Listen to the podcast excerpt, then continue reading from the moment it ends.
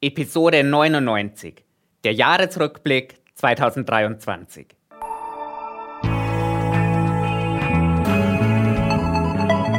Hashtag Volatility, der Anlage-Podcast. Mit Thomas Altmann, Leiter des Portfolio-Managements bei QC Partners. Herzlich willkommen zur 99. Episode von Hashtag Volatility, dem Podcast über Kapitalmärkte, Geldanlagen und das aktuelle Börsengeschehen.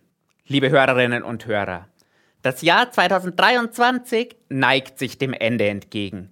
Und wie auch in den letzten Jahren möchte ich am Jahresende mit Ihnen gemeinsam zurückschauen. Geopolitisch wird uns 2023 als das Jahr in Erinnerung bleiben, in dem zum anhaltenden Krieg zwischen Russland und der Ukraine ein weiterer militärischer Konflikt dazukam. Wirtschaftlich war die US-Bankenkrise im März einer der negativen Höhepunkte. Und damit kommen wir schon näher zu den Kapitalmärkten, denn die sollen im Zentrum unseres heutigen Jahresrückblicks stehen. Als Referenz dienen dabei die Schlusskurse vom Freitag, dem 8. Dezember. 2023 war ein Jahr, in dem wir viele Rekorde gesehen haben, aber auch viele Divergenzen. Und das gilt praktisch für alle Märkte. Der Goldpreis ist 2023 erstmals über die Schwelle von 2100 Dollar pro Feinunze geklettert. Gleichzeitig sehen wir bei Palladium aktuell ein Jahresminus von 47 Prozent. Einen Rekord sehen wir auch auf der Zinsseite. Mit einem Einlagesatz von 4 Prozent steht dieser Leitzins so hoch wie nie zuvor seit der Einführung des Euro. Und der Grund dafür führt uns direkt zum nächsten Rekord. Mit einer Inflationsrate von 8,8 Prozent haben wir 2023 den höchsten je gemessenen Wert im wiedervereinigten Deutschland erreicht. In den USA ist der Spitzenwert von 9,1 Prozent immerhin gleichbedeutend mit einem 42-Jahreshoch. Negativrekorde gab es dieses Jahr am Devisenmarkt. Die türkische Lira ist auf den tiefsten Stand seit der Einführung der neuen Lira gefallen.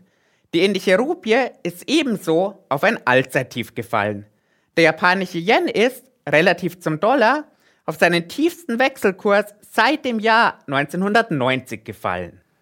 Die schwachen Währungen haben aber wiederum vielfach die Aktienmärkte in lokaler Währung beflügelt. Der indische Nifty 50 und der türkische bis 30 sind beide auf neue Allzeithochs geklettert. Der japanische Nikkei 225 hat seinen höchsten Stand seit dem Jahr 1990 erreicht. Aber auch am asiatischen Aktienmarkt kommen wir nicht darum herum, über Divergenzen zu reden.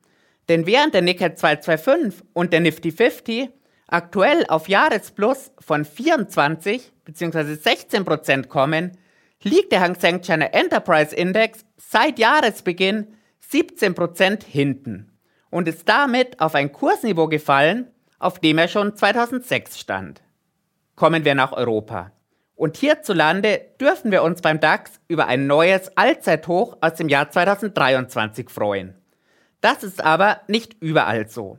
Denn während der DAX seit Jahresbeginn 20% im Plus notiert, kommt der MDAX nur auf plus 6%. Der britische FTSE 100 hat bereits im Februar ein Allzeithoch markiert. Das konnte er allerdings nicht halten und steht jetzt wieder in etwa da, wo er auch zu Jahresbeginn stand.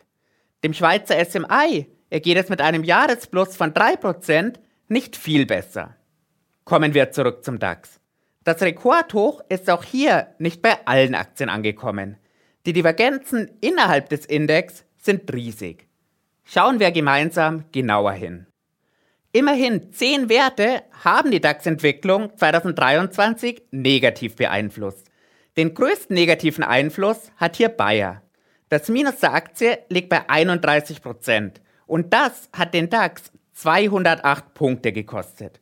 Mit minus 35 Prozent fällt das Minus von Siemens Energy zwar größer aus, durch die geringere Gewichtung beschränkt sich die DAX-Belastung aber auf 53 Punkte. Auf der Positivseite steht SAP ganz oben. Der Kursgewinn von 56% hat den DAX um 684 Punkte nach oben katapultiert. Und das ist gleichbedeutend mit fast einem Viertel der gesamten DAX-Performance, nur durch SAP. Adidas und Heidelberg Materials haben sich mit jeweils plus 52 Prozent beide ähnlich stark entwickelt. Allerdings sind beide im DAX niedriger gewichtet. Und so hat Adidas 145 Punkte oder 5% der DAX-Performance beigesteuert, Heidelberg Materials 49 Punkte oder 2%. Siemens kommt auf ein geringeres Jahresplus von 29%. Aufgrund der hohen Gewichtung hat Siemens aber 347 Punkte bzw. 12% des DAX-Gewinns erzielt. Kommen wir zu den USA. Und hier wird auf den ersten Blick sichtbar, dass 2023 das Jahr der KI-Aktien und das Jahr des Comebacks der Big Techs war. Der Tech-Index NASDAQ 100 kommt auf eine Year-to-Date-Performance von 47% und macht damit seine minus 33% aus dem Vorjahr vergessen. Ganz oben auf der Performance-Liste des NASDAQ 100 steht der Chip-Hersteller Nvidia, dessen Chips gerade für KI-Anwendungen heiß begehrt sind. Nvidia überstrahlt mit einem Jahresplus von 225% alles. Damit steht Nvidia für 784 von insgesamt 5145 Indexpunkten. Oder anders gesagt, für 15% der Performance des NASDAQ 100. Ähnlich viel hat Microsoft beigetragen. Doch das höhere Gewicht im Index hat hierfür eine bisherige Jahresperformance von 57% ausgereicht. Aber selbst beim Top-Performer NASDAQ 100 gibt es 2023 nicht nur Licht, sondern auch Schatten. Immerhin 30 Aktien haben einen negativen Performance-Beitrag geliefert. Den höchsten der Impfstoffhersteller Moderna mit einem Indexminus von 43 Punkten.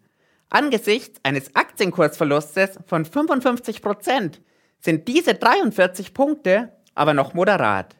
Und damit sind wir schon wieder inmitten der Divergenzen. Und die werden noch größer, wenn wir auf den Small- und Mid-Cap Index Russell 2000 schauen. Der kommt seit Jahresbeginn auf ein Plus von 7%.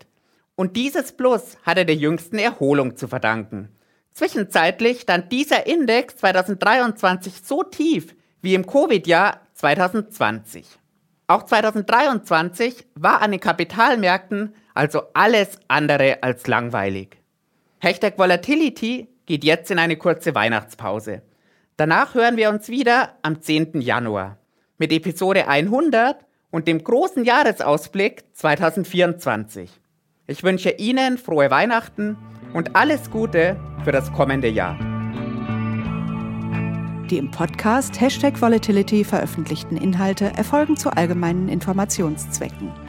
Es handelt sich nicht um eine Anlageberatung und keine Empfehlung zum Kauf oder Verkauf von Wertpapieren.